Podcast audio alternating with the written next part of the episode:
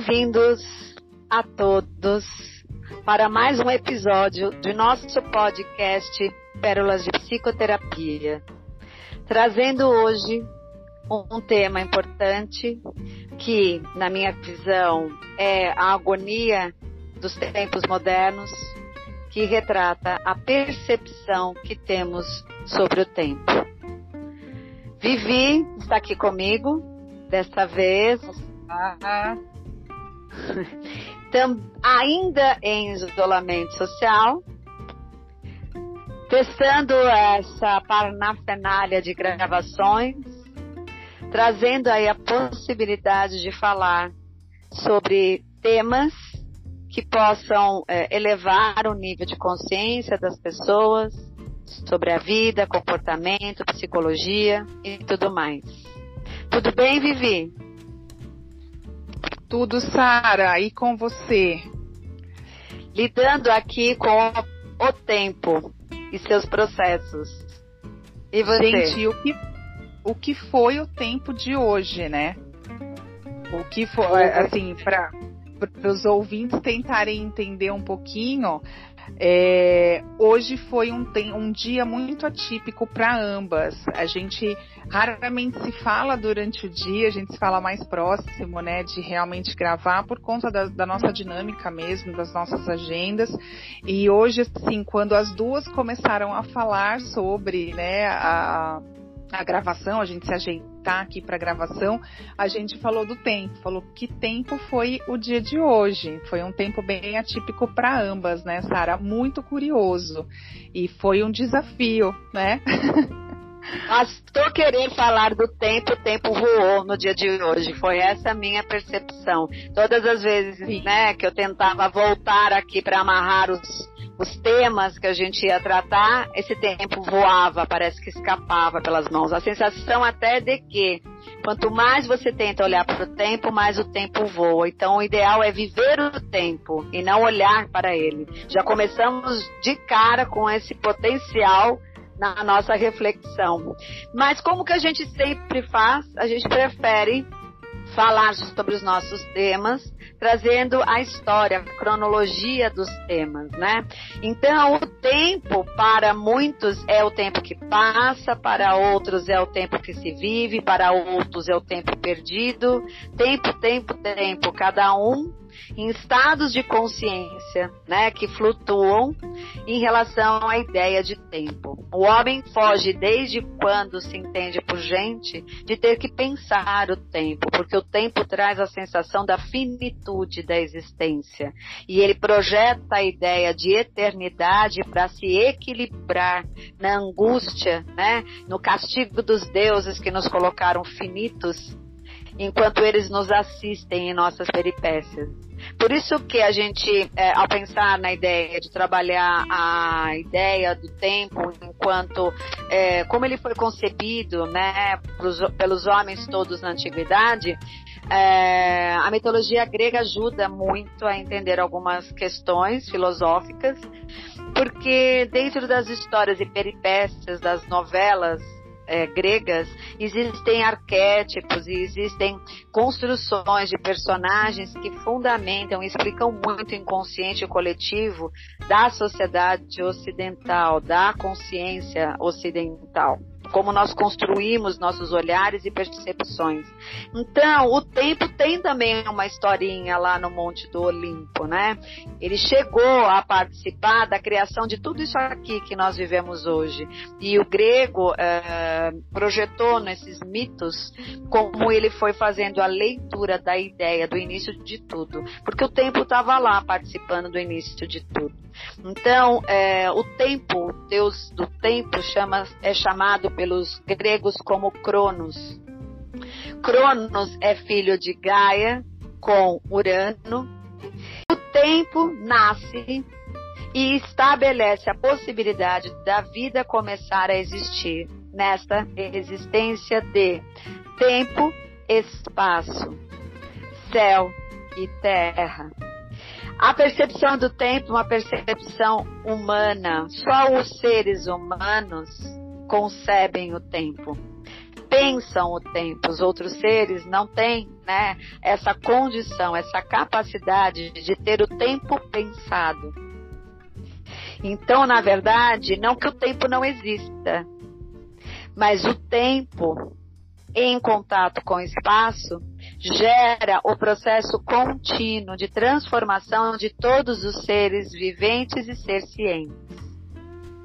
E, de alguma maneira, é uma briga eterna do homem desde o tempo antigo e principalmente nos tempos atuais, questionar a sua vida em contraponto com o tempo, buscando, em muitos casos, né, a glória, a visão da eternidade que os tiraria da possibilidade de viver a angústia eterna desse tempo que é finito para o ego e infinito para a alma. Começamos bem hoje, né, Vivi? Quanto tempo o tempo tem, né, minha gente? É, ótima explicação, ótima é, contação de história. Nada mais é, precioso para falar do tempo, que é precioso, quanto a gente trazer aí a mitologia grega, né, trazer aí a origem realmente do tempo. É, eu vou iniciar já com uma frase também que só você pode se apropriar do seu tempo. E se apropriar do seu tempo é viver o presente. E você falou, Sara, que uh, o tempo pensado ele é somente para os humanos. E realmente, de fato, o tempo contado ele só existe é, porque existimos, porque existimos nós humanos, né? Porque para os outros viventes, os animais, né, a natureza, eles é, sentem o tempo. É diferente, né? Eles sentem, mas eles não contam, eles não fragmentam como a gente.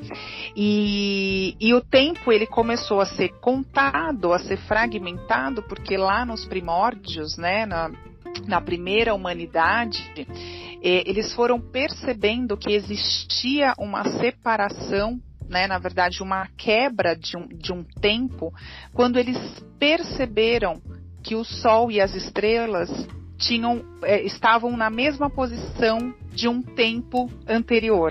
Então eles olharam, né, aquela, naquela época é, não se tinha tantas coisas, tantos recursos que desfragmentava a humanidade como hoje. Então, o que, que restava fazer? Observar os astros, né? Observar a natureza, observar as marés, né? E aí eles observavam muito os céus e observava o posicionamento do sol, o posicionamento das estrelas. E nisso o tempo foi criado, né, a, a, separação, a fragmentação do tempo, ele foi baseado no tal do ano solar. Então existe aí o ano solar porque esses primórdios perceberam que o Sol e as estrelas estavam novamente numa mesma posição que eles já tinham visto num determinado momento da vida deles, ali da observação. E aí nisso começa-se né, o nosso calendário que a gente conhece hoje de 12 meses, de 30 dias, né? E assim vai sucessivamente, assim como as quatro estações, né?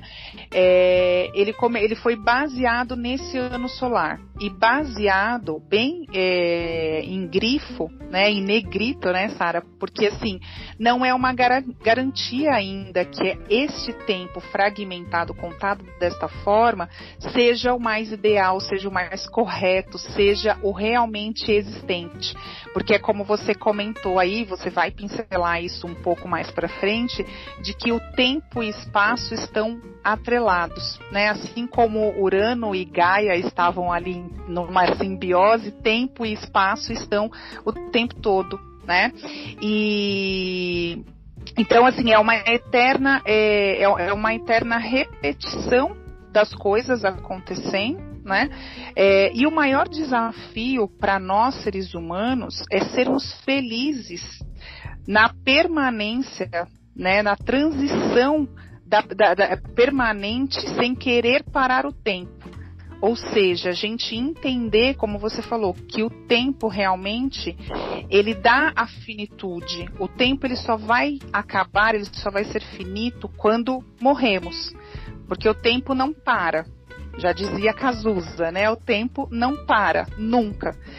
E aí cada pessoa vai ter uma percepção e uma noção sobre o tempo. Então, por exemplo, quem já andou de metrô, quem anda de metrô, quem deve estar ouvindo esse podcast agora no metrô. O metrô ele tem um, né, um veículo de, de, de, de, de transporte, ele tem uma velocidade que eu não sei agora dizer quanto que ele corre por, por hora, por minuto, sei lá, mas ele tem uma velocidade brutal, né, assim, de rapidez. E quando você está dentro do metrô, a percepção do tempo é uma de quem está fora, esperando aquele metrô, ou de quem está fora, caminhando na cidade, ou gravando um podcast, ou fazendo qualquer outra coisa que não está relacionado com aquele tipo de tempo. Então, assim, como é que anda a qualidade de tempo de vocês, queridos ouvintes? Nós começamos a falar aqui de uma forma meio que lúdica, né, e brincando sobre o dia específico de hoje da gravação, que foi realmente muito atípico na questão do tempo. Quando a gente viu, já era a hora do nosso compromisso de gravar. Mas quantas vezes a gente não se depara com esse tempo escasso? E o tempo é, uma, é a moeda mais valiosa. A gente negocia o tempo o tempo todo. Então, é uma moeda que eu tenho e que eu não consigo emprestar porque é escasso para mim, porque a todo momento eu estou reclamando que eu não tenho o tempo. E eu não sei o que eu faço com o meu tempo. Porque quando eu percebo, eu passei duas horas olhando as redes sociais, e aí a gente só entende que este tempo foi perdido porque eu tenho a percepção que o tempo para mim está relacionado à produtividade, à produção. Eu só vou ser, o meu tempo só vai ser útil quando eu produzir, né, quando eu entregar algo. Mas eu posso entender que duas horas nas redes sociais, ou duas horas lendo, ou duas horas estudando, eu estou investindo o meu tempo. Percebem como é relativo? Né, Sara? É bem relativo, porque, como diz o Mário Sérgio Cortella, o tempo, né? É, falando sobre tempo, ele diz que a vida é muito curta para ser pequena. E de alguma maneira, é, nós morremos, mas a vida continua. Então, nesse tempo em que nós estamos vivenciando a vida nessa existência ligada a tempo e espaço, o que você de fato está podendo perceber que é o bom uso desse tempo. Tem um filósofo é, aqui do século XIX e XX que se chama Henry Bergson. Foi o cara que mais falou sobre essa questão do tempo. É um filósofo e ele se indaga muito sobre a ideia de tempo, duração, processos, né? E de certa forma ele fala o quanto tempo é a substância do nosso viver. Porque o tempo de alguma maneira nos lembra que há algo a fazer. E de alguma forma, a diferença é a qualidade como você percebe esse tempo. Se você briga contra ele, se você flui nele, você breca ele. Tudo isso é a forma, na fantasia, de lidar com a ideia de tempo. E que não quer dizer que o tempo se presta à sua fantasia. Ele é contínuo e continua fluindo. Então, é, na verdade, a gente faz uso do nosso tempo de acordo com a construção do local que a gente vive, das experiências de vida que a gente traz e do modelo que a gente assistiu em cada cultura dos nossos ancestrais fazerem, né, é, a experiência do tempo. Na nossa história, se a gente pensar de uma maneira bem resumida, quando o homem vivia uma vida agrária, ele fazia um uso do tempo baseado no ritmo da natureza. Com a revolução industrial e a criação das, dos grandes centros e da cidade, o homem começa a fazer uso né, dos ponteiros do relógio a serviço né, da mercadologia, a serviço da vida mercantil, da vida dos negócios. Lembrando que negócio é negar o ócio. E o ócio é poder fazer uso do tempo sem o compromisso de vender esse tempo, de ter uma tarefa desse tempo e só ficar para fazer do tempo o uso da sua criatividade, de dar expressão aos seus desejos. Então, quando o homem vai para o período da Revolução Industrial e da criação das grandes cidades, ele monetariza o seu tempo. Tempo é dinheiro. Possivelmente daí veio esse termo. E depois da Revolução Industrial, o grande pico de mudança né, da nossa cultura e sociedade como um todo foi o advento da tecnologia, que fez do tempo de novo uma outra qualidade, uma outra relação. E daí a sensação mais preemente da ausência, da escassez, da sensação de tempo disponível para você poder fazer o seu ócio criativo porque a tecnologia inunda a vida de todos, contamina todos os níveis de consciência com uma série de estímulos, tira você, na maior parte do tempo, de você mesma, dá a sensação que encurta os caminhos, mas que cria, na verdade, no fundo, no fundo, né, a grande distância de você com o seu eu mais profundo, porque é muito estímulo de muita informação, com pouco conhecimento, com pouco, pouca conexão de você com você mesmo. Então a pergunta que a gente faz, como era aproveitar o tempo e até ouvir de alguns filósofos contemporâneos como é ter inteligência do uso do seu tempo, né? A sabedoria do uso do seu tempo. Então, o... pode falar. Desculpa. Não, você é o grande advento do coelho da Alice. Alice no País, eu só ia concluir com isso. Alice no País das Maravilhas encontra o coelho, que é o grande reflexo lá naquele momento, pelo menos, da Revolução, é, antecedendo já a Revolução Industrial, pós-guerra, onde ele diz: tempo, tempo, tempo, estou atrasado, tempo, tempo, tempo, o tempo todo. Ele é o grande ícone aonde já havia um prenúncio de que esse tempo ia ficar escasso na nossa percepção. Lembrando, como o homem é o único que pensa sobre o tempo, não é que o tempo é escasso, mas a percepção dele, no estado de consciência que nós podemos nos encontrar, é que torna ele escasso. Você comentou sobre o ócio criativo e essa frase ela é do Domênico De Masi né, um sociólogo, é, Correto. também isso também ícone aí da atualidade. E ele diz com relação à questão, uh, quando ele fala sobre tempo, ele pensa muito na questão das informações. Como é que a gente absorve essas informações? Em que tempo? Qual qualidade de tempo né, que a gente traz, que a gente introjeta essas informações?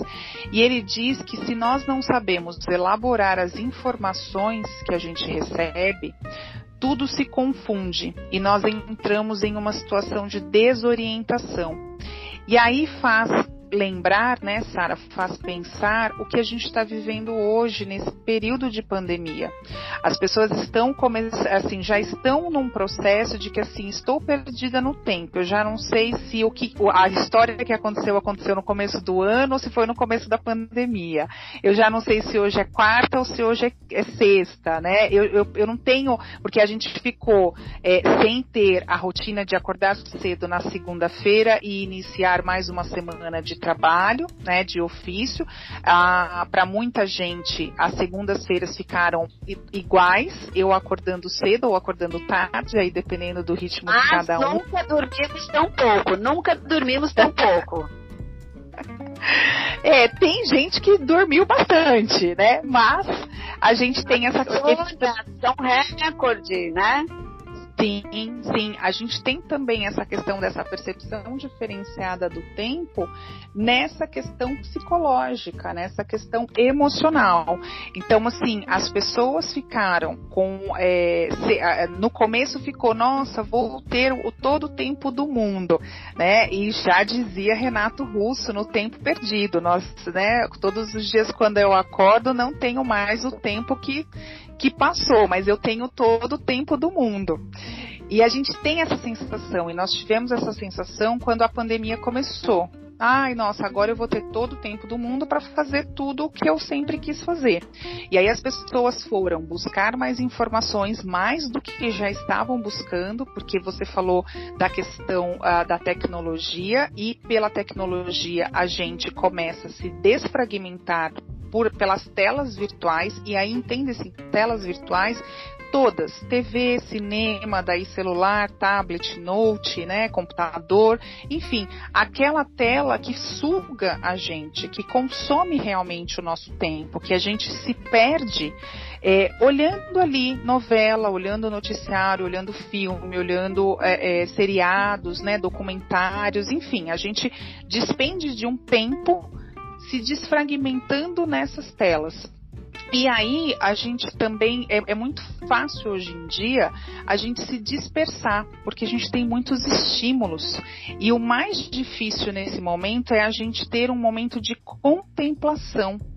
A gente só vai ter um momento de contemplação quando a gente não tiver uma tela, que é o que tem agora aqui na nossa frente, né, Sara, por conta aí da gente estar tá, é, em isolamento enquanto a gente tiver essa tela diante dos nossos olhos, vai ser cada vez mais difícil a gente ter um tempo de contemplação. E o tempo de contemplação, por exemplo, é numa meditação, quando você está ali meditando, você está num momento de contemplação. E este momento você está aberto ao que se passa. E neste momento é o presente. E esse presente, ele permanece sendo presente. Ou seja, o tempo, ele só existe no presente. Não existe passado e nem existe futuro. Porque o, o passado já foi, eu não consigo voltar mais lá e mudar o, presen o, o, presente é aquilo que acontece o tempo todo, o futuro eu fico lá. O, o ser humano é o único animal capaz de prever o futuro.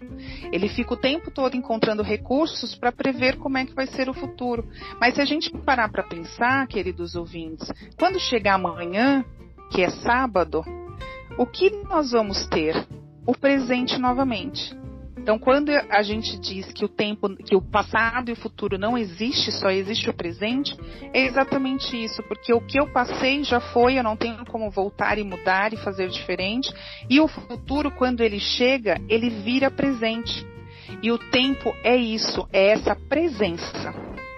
Pois é, e essa presença, depois, por exemplo, das, do surgimento da fibra ótica em 52, mudou terminantemente todas as possibilidades de vivenciar esse tempo sem estar sendo abduzido pelos estímulos, né, é, das mídias da internet, da tecnologia, antes da tecnologia, o rádio, a TV. Esse é um processo que não tem volta, ele vem a serviço sim da evolução. Acontece que cabe a nós termos o discernimento, né, já que nós podemos pensar tanto, pelo menos tirar esse discernimento então da gaveta, para poder ter o poder da escolha. O que acontece é que não existe um problema na tecnologia existe as contaminações e as adições, adições que eu digo como se fossem vícios, pessoas adictas, né, que de alguma maneira se contaminaram da ideia de serem abduzidos de si mesmos, de pararem de ter tempo de contemplação, de pararem de ter o tempo, né, para perceber o que está acontecendo dentro da sua casa, dentro de si mesmo. Né, e de alguma maneira perdendo o tempo desse ócio criativo, porque esse ócio criativo é um grande ganho né, da percepção e da vivência do tempo para ser abduzido por esses processos que é a facilidade que a tecnologia traz, tornando todo mundo alienado. Nosso trabalho em consultório é ajudar a ampliar a consciência na busca da desalienação daquilo que já está sendo alienado. Antes da tecnologia, a tecnologia só veio para vir como se fosse a fome com a vontade de comer.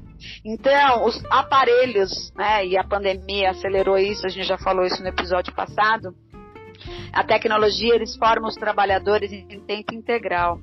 Então, principalmente na quarentena, o tempo que o indivíduo tem, ele não vende mais a produção, né? Ele não vende mais, é, ele só vende de alguma maneira o tempo dele mais a gordura que ele usa desse tempo. O tempo dele diminuiu, porque ele está é, é, plugado o tempo todo e com morrendo de medo de perder seus empregos. Então, ele acaba se sujeitando, né, se prostituindo para esse processo.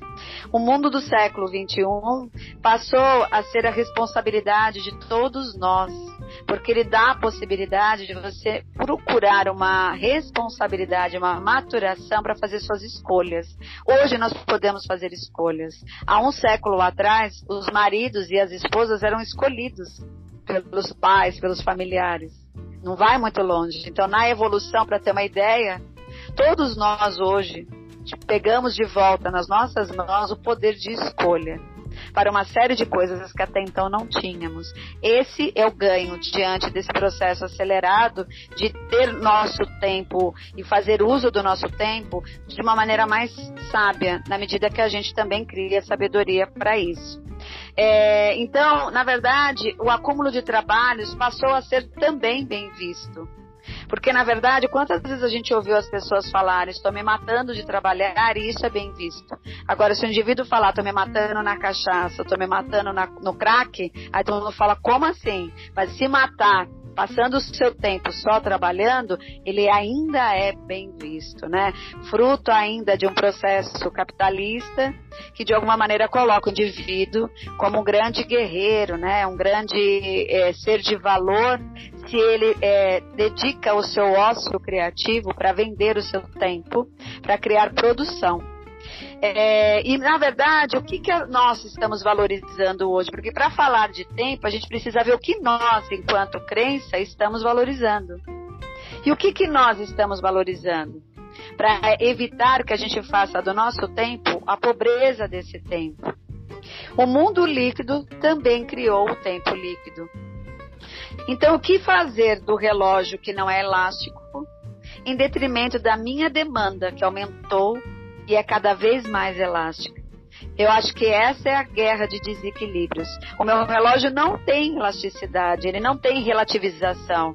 Ele é o tempo que ele pode me oferecer. Agora, a minha vida, com uma série de atributos que eu comecei a incluir, né, de tarefas, de que eu tenho que saber, de que eu tenho que aprender, do curso que eu tenho que fazer, aumentou. E aí nós temos que nos adaptar. Como adaptar a minha biografia com as demandas que a era moderna traz? São assuntos que não terminam. E como para variar o nosso tempo está acabando, eu queria lançar uma frase que talvez possa ficar para vocês como um tema a ser questionado e refletido, que é um conselho budista que eu achei bem interessante e pertinente aqui para a nossa vida. A vida só é possível se você se concentrar em uma tarefa. Se você, na verdade, puder estar focado. E para estar focado, você precisa estar no tempo presente. Não tem como ser diferente, né? E tem várias dicas de poder fazer um bom uso do tempo, né? Eu queria elencar pelo menos umas três, quatro é, um, temas que seriam interessantes para administrar o seu tempo, né? Para que eu quero fazer uso do meu tempo, né? É, como que eu posso administrar a partir desses valores que eu vou começar a eleger?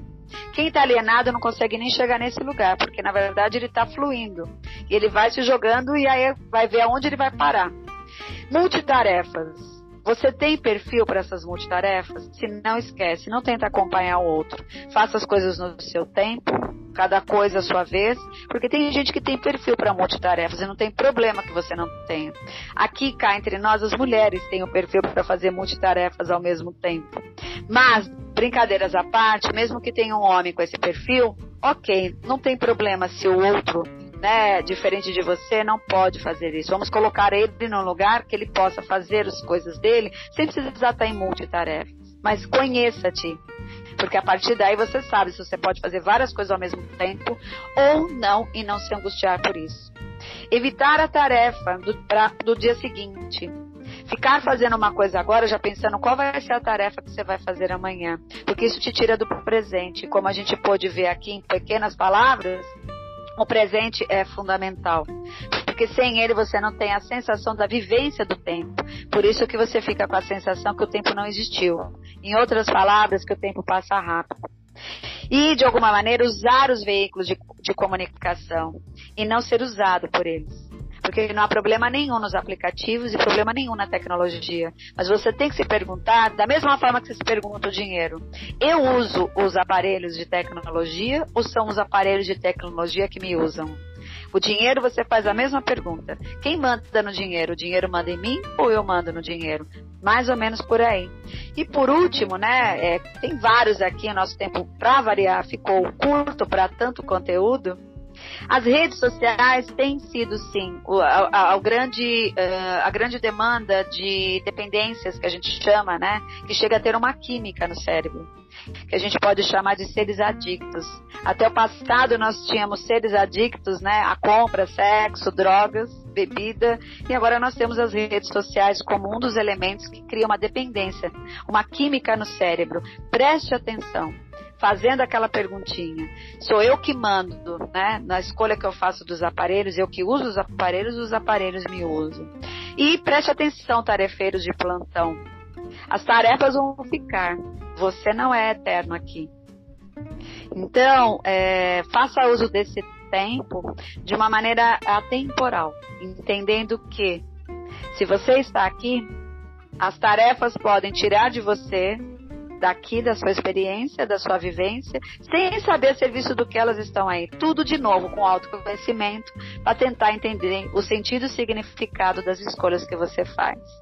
Sinto informar, Vivi, mas nós temos alguns minutinhos para encerrar. A vida é o dever que nós trouxemos para casa. Quando se vê, já são seis horas. Quando se vê, já é sexta-feira. Quando se vê, já é Natal. Quando se vê, já terminou o ano. Quando se vê, perdemos o amor da nossa vida.